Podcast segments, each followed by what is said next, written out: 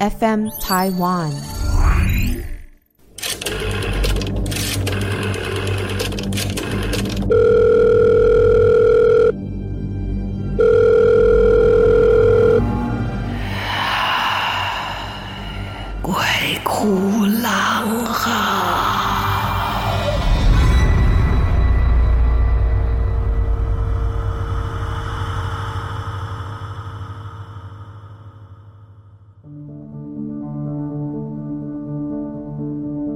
好，欢迎来到《鬼哭狼嚎》，我是郎祖云。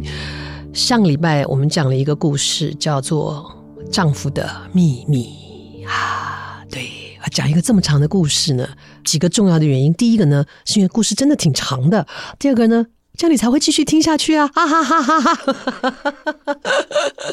好，《丈夫的秘密》呃，如果你没有听到上一集的话，麻烦你去找一下哈。一对原本非常恩爱的夫妻。结婚前金童玉女，结婚后呢，幸福美满的令人艳羡。可是孩子生出来之后，到两年就开始出问题了。但出这个问题很怪，就是一般我们说的，也没有说不爱，也没有第三者啊，该尽的责任还是尽。然后住在家里，根本不可能有机会去搞七捻三。可是这个丈夫开始把自己锁在书房里面，几乎跟这个太太没有任何的互动。这一天，接着上次的故事说，小青想要解开丈夫的秘密，想要理解那个放在她书房里面那个跟她长得非常相似的这个模型，女模型哈，跟真人差不多大小的，到底是什么？什么原因招致她的老公变成这样？找到了一个上锁的抽屉，她决定不管了，豁出去了，就到外面去拿了工具，工具箱里面挑了榔头。挑了一把钳子，也许有罗赖吧，我不知道哈。School driver，他带着这些工具，然后就准备要去撬那个抽屉。那的确花了一番功夫，终于把那个锁撬撬开了。好，然后接下来有点恐怖，我希望你心脏够大哈。接下来呢，他把那个抽屉轰的一下打开来，他看到那个抽屉的景象，他吓了一大跳。那个抽屉里面有一个透明的圆盒子，就是玻璃的啊，玻璃的一个圆盒子，大概就是呃，我们讲说十公分以内的一个直径吧，哦，就我们的手拢起来这么大，大概这样的一个圆盒子是透明的。可是这个圆盒子里面呢，它的底下铺了一块丝绒，像是丝绒的东西，然后里面放了一样东西。颜色暗暗的，他也不知道那是什么，他就准备要去打开那个盒子嘛，啊，不晓得那是什么东西，然后鼓起勇气把那个盒盖虽然是透明的，但是看不太清楚，然后把那盒盖打开，打开盒子的瞬间，他就闻到了一股有一点腐臭的血腥味，啊，那个气味让他眉头一皱，再仔细一看，在这个透明盒子的丝绒垫上放了一颗。他说不出来是什么东西，只觉得有点眼熟，像一个梅干一样干干的，哦，放在那边，然后不知道为什么，他觉得自己眼花，他觉得这个东西突然跳动了一下，他心想，他吓得他差点把那个东西扔在地上，他不晓得那是什么东西，就把它盖回去，然后抽屉里面还有其他的一些盒子，啊，他就一个一个拿出来，他打开其中一个盒子。就有几根头发放在里面，这个盒子底下有一张像类似像符一样的纸放在那里，然后上面有头发，啊，还有指甲。然后呢，他再打开另外一个东西，也是一个像圆盒子一样，哈，就好像我们买手表的那种圆盒子，但是不透明的。他在打开那个圆盒子，里面有一个小瓶子，瓶子里面有一些深咖啡色的颜色的东西在那里，哈。他也忍不住好奇，打开来，居然是血。他吓坏了。这些看似像是邪术，看似像是什么的东西，他觉得万分的恐怖啊。然后他甚至觉得，这头发是不是他的？指甲是不是他的？啊，虽然他身体都没有受到什么大的影响啊。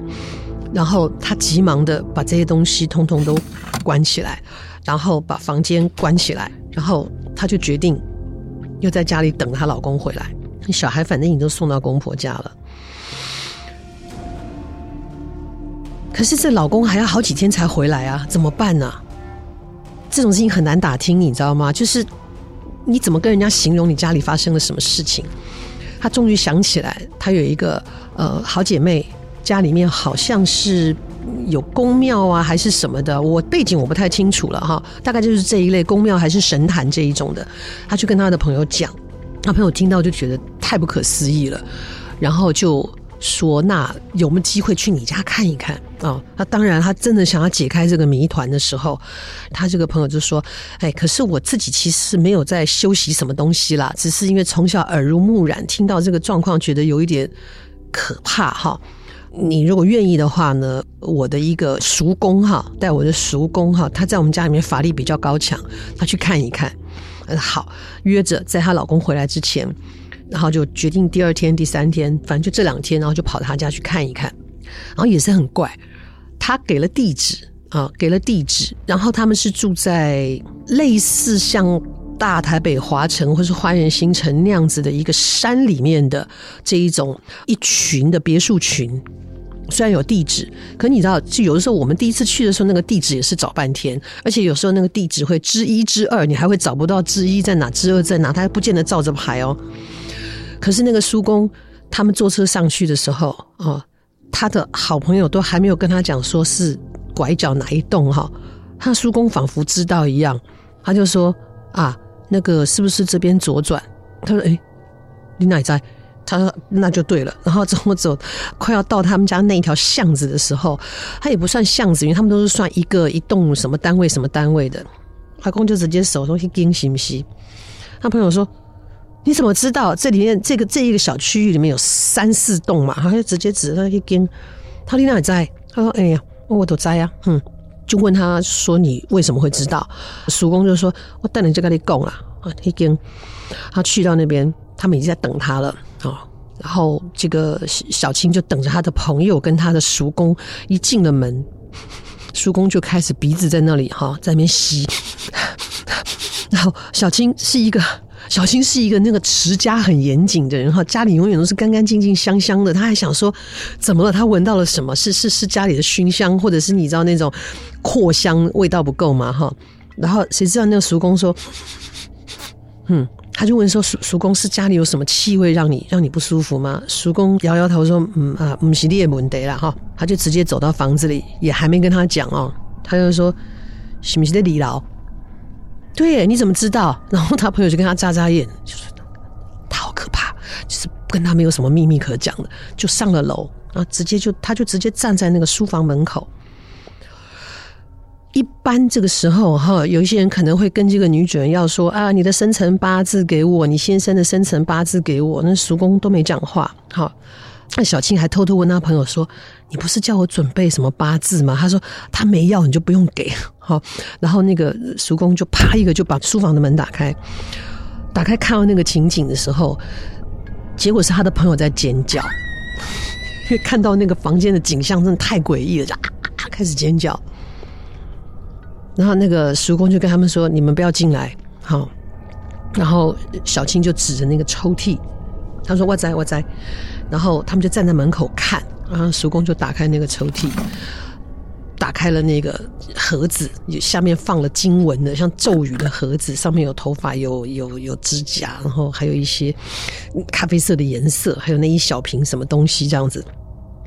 然后叔公看一看，就说：“他说啊。”都丢代机啊，好，都丢代机啊。他说：“我只知道出了一些事，哈，但是呢，还要等你先生回来才能解决。”他说：“我先生，可是我先生其他他工作啊，什么都很正常啊，只是在家里，呃，这个快要一年的时间里面，他变成另外一个人，然后身体也很不好哦。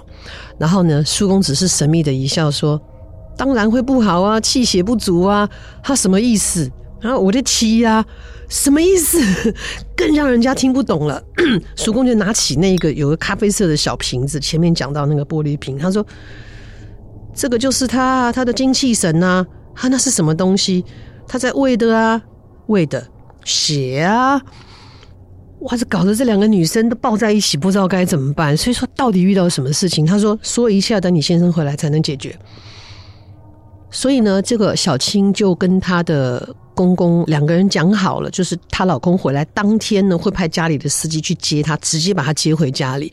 那一天，她朋友的叔公也会到家里面来。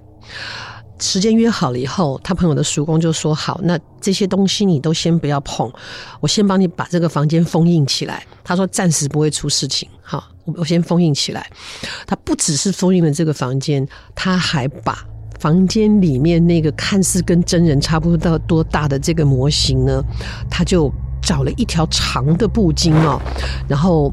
把那个两张符，你知道那个符长长的符哦，可以折折折折折成一个八卦的形状，小小的，就贴在那一个这个模型的两个眼睛上面，然后外面用一条长的丝巾把它包起来，就是让他眼睛不能张开就对了。然后做了一些法，也没有真的贴封条啦，就是封起来。他说都不要接近这样子，然后小孩也先都不要接回来。呃，你这两天也都先回去娘家或者去公婆家住，等你先生回来那一天，我们再一起会合。这样，他也替这个小青呢做了一些仪式啊，指指点点，梦梦妈妈你拿拿哈，然后给了他一个一样折成八块钱的一个小符，就跟他叫他说贴身放着。然后他的朋友就陪他收拾了东西以后，小青就先先去了公公婆婆家，因为小孩在那里。三天后。小陈如期的回国了，啊，就是他的爸爸，也是小青的公公，安排家里的司机去接他，然后就回来了。而且有趣的是，他出国的这段时间，一通电话都没有打给小青。回到家呢，小青他们也都在家里等他，叔公也在家里等他，啊。可是呢，叔公就坚持说他先不要坐在客厅，所以他带着小青的朋友，他们就先到了旁边的一个房间去等，就先到厨房去坐着等他。小陈就回家了，然后开了门，然后一进来，小青就迎上前要跟他讲话，他看都没有看他一眼，就他直接往书房走，哎，这到底是怎么回事啊？然后就在他要往书房走的时候，叔公他们就出来了啊，出来了，然后就跟他说。但呢，然后小陈一回头看到家里有陌生人，也非常的惊讶，而且他看到叔公的时候，脸上居然出现了惊恐的颜色啊！有趣的是，小陈出国的这一个多礼拜哈，哎，他的气色看起来比之前他出国的时候要好。然后叔公就就开口，然后小陈就觉得莫名其妙啊，他说：“你你是谁？为什么在我们家？”哈，他说：“你先告诉我，为什么你看到我会害怕？”小陈说不出来。好，完全说不出来。可是大家都看到他脸上有惧色。好，这个叔公就说：“来，我现在就是要解决你被东西跟上了，你被下了咒术了啊！而且这个咒术是你自己惹来的。”他说：“我也不能说是因果，还是说生离衰，我现在还不太知道。我只知道你现在身上有一件事情要解决。”啊，然后听完这句话的时候，然后这个小陈呢就。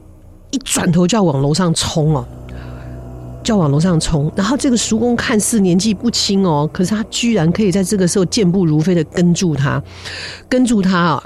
然后他就大喝一声，小陈就突然像定住了一样，他就去伸手把这个小陈拉到一边去，就拉下来，就是他正要上楼梯，把他拉下来，然后他就叫他在沙发上坐好，他嘴巴里一念念念念了一阵什么东西，然后小陈就乖乖的坐在那个沙发上面。啊，如果每个老板都有这种方法哈，员工应该都很乖。好，总之他们一行人又上了那个房间，上了那个房间，这次呢就看得出来，叔公有带一些给息出来哈。但当然这个过程哈，告诉我这个故事的朋友，他也不是那么清楚那个细节，只知道说这个叔公后来小心翼翼的把抽屉里面那一个。小盒子装了头发跟指甲，里面还有有那个皱哈，有那个皱的那个小盒子拿出来，然后还有那一个透明的圆盒子，里面到底是什么东西哈？然后以及那一瓶装了血的小瓶子都拿出来，都把它取出来了。取出来以后，他就叫他们拿一个我们像我们烧金的那个桶子那样的东西哈，他就把这些东西都放进去，就是把里面的东西都拿出来，但他。就放在那个烧金的桶里面，下面已经铺好了一些易燃的东西，然后最后他小心的捧着那个有皱纹的那个盒子以及头发跟指甲，他把那个头发跟指甲收集起来，然后装在一个我忘记是黄色还是红色的一个小布袋里面，他装好了以后把它绑紧啊，然后又在上面。做了一些手势，干嘛干嘛？有没有咬破手指？我不知道了哈，因为没有人在现场嘛。哦，这个都细节就不是那么清楚。然后他小心翼翼的把下面垫着那一张 那一张写了咒语的黄纸啊拿出来啊，这下就记得有咬破手指了哈。他就是。哎，他们怎么都不会痛啊！我都觉得这个点好厉害。总之呢，他就是在上面用他的血在那一张符纸上又画了一个什么符，然后就把它一起丢进那个烧金的那个桶子里面。这个时候，他就跟他们说，这个桶子要拿到太阳底下去，就是他们家有阳台嘛，拿到那个阳台那边去。然后说，等一下时间到的时候要把这些东西全部烧掉。他还没有说那个透明盒子里面装的是什么，对不对？大家都还不知道哈。好，总之这些东西都拿到外面去，然后太阳也晒着。他说现在正午有太阳刚刚好啊。然后之后呢，到几点以前的时候要把这些东西火化掉。他再把这个人偶啊，这个就是这个模型啊，他不是眼睛被盖起来吗？啊，因为这个模型真的很大哈，也会有一点难处理。但是他就先把那个模型留在那边。可是不知怎么的，小青就觉得说。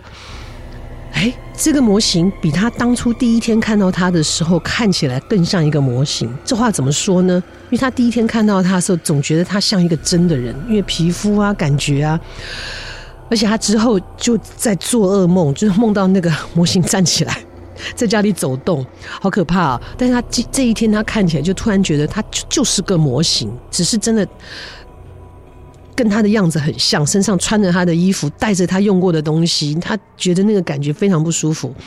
然后大家一起下楼去，看到坐在那边还怔愣着的小陈啊，这个叔公呢拿出了一瓶什么东西，叫他们去倒了一杯水，在水里面滴了几滴，这一瓶可能是化解的吧，哈，是什么什么水吧？然后就让小陈喝下之后，小陈喝完之后，他突然间。直起了身子，然后眼神就变得比较清明了。然后他就说：“嘿，我怎么觉得我好像做了一场梦一样？我好像刚睡醒，突然间那个昏昏的脑子变清楚了。”他就看到坐他旁边一脸心焦的老婆小青，啊，这是他好久以来第一次跟他好好说话。他说：“哎，怎么回事？你你为什么看着这么担心？我发生什么事了吗？再看看前面的叔公，哎，这些是什么人呐？哎，那个不是你最好的朋友吗？”感觉他好像刚做梦醒来一样，所以一切的谜团就要靠叔公来说了。好，叔公他先问小青，他什么时候开始变得很奇怪？小青说，大概一年前吧。然后是怎么开始的？他说。确切为什么不知道？啊，本来不是一个喜欢做模型啊，也没有特别有什么这种迷恋成这样的一个嗜好，开始就喜欢了模型这样子。他说：“嗯嗯，好。”他说：“那他什么时候开始越变越奇怪？”他说：“确切说不出来，就是一点一点的，他跟他的沟通越来越少了。”这样，那他就问小陈：“他说你不是一个喜欢做模型的人，你为什么会开始做模型？”小陈就回忆起来，他就说，他那天因为要去要去一个工厂，要去找一个呃人家介绍的一个工厂，他们有一个新的一个什么一个模组一个元素啊，只有这个工厂才能做出这个零件，所以他要去看。那因为是比较乡下的地方，然后他就是走到那个工厂离开前。他他就觉得想要在那个郊外走一走，他就是这样顺着路这样乱走，然后就走到了一个小小的一个模型店，乡下的一个模型店，那个窗口不是太干净啊，就是就是那不是擦得很干净，有点雾雾的。突然间他就被吸引了，好奇心的驱使之下，他就推开了那一扇陈旧的大门，哈，也也是一个玻璃门，哈，门上就有叮铃叮铃的声音，然后里面就出来一个。有点年纪的一个老者啊，然后就说：“哎呦，稀客哦，哦，还那块那五郎上门礼拜哈。”他就说：“阿丽有在拼模型啊？没有，我就看看啊，看看这样子。”啊，老头说：“我要给你慢慢看哈。”有些东西就是会跟人有缘呐，哈，就你眼神很奇怪，他也没有理他，他就看看看，然后就看中了一个二次世界大战的一个一个很老的战斗机，哈，他就决定回去拼一拼。他说：“哦，这个你很好哈，我这边好几个都是孤板的啦，哈，外面也没有啦，有兴趣你可以再来哈。”就从那个模型开始。也不疑有他，他就觉得他整个人都进去了，就是觉得哇，这拼起来很有成就感。一开始可能也不是太难，很有成就感。后来他就常常回去那个店里面，近的半年，他特别奇怪，是因为他有一天，他也是慢慢回忆，都是破碎的回忆。他买了一个模型，是那个老板特别推荐的。他说：“这个哈，也就一个啦，好，那看你怎样啊，这个带回去。”也不用什么钱，啊、你常常跟我搞关，这个我也可以送给你。然后不疑有他，他就带回去了。然后呢，这个模型比较特别的是，二战的时候不是有那种德国的军用摩托车，现在有些地方还在用，就旁边还有一个附一个随随车的椅子。应该有那个印象吧，就是它是摩托车，可是旁边还附一个椅子，就你可以坐在那个 旁边的啊。哎，有趣的是，这个模型呢，它还没有被拼起来，对不对？可它的零件跟它上面的你拿出来的说明书的那个组合完了以后的那个照片啊，上面是它有附人，也就是说它会有一个摩托车骑士，然后旁边呢还坐了一个美女，还绑了一条丝巾。好，这就是模型拼起来原来的样子，所以他回家打开来也觉得很有趣。他就看到两个模型这样子，他就回家准备要拼这个德国摩托车。哈，他就开始在家里面，然后从他开始拼这个摩托车之后的很多记忆，他就不太清楚。他只知道他要疯狂的去完成这些事情，然后每天去上班嘛，每天都会收到快递。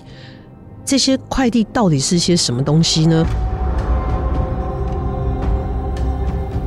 今天节目就在这边告一个段落，就像章回小说一样，下集分解，很想继续听，对不对？好，不只是继续听，如果你身边有什么奇怪的、玄幻的、灵异的、不能解释的故事，也欢迎你大家来投稿。FM Taiwan 有投稿专区哦，欢迎来投稿，也欢迎你继续收听啊，丈夫的秘密，我们下次再继续哦。拜。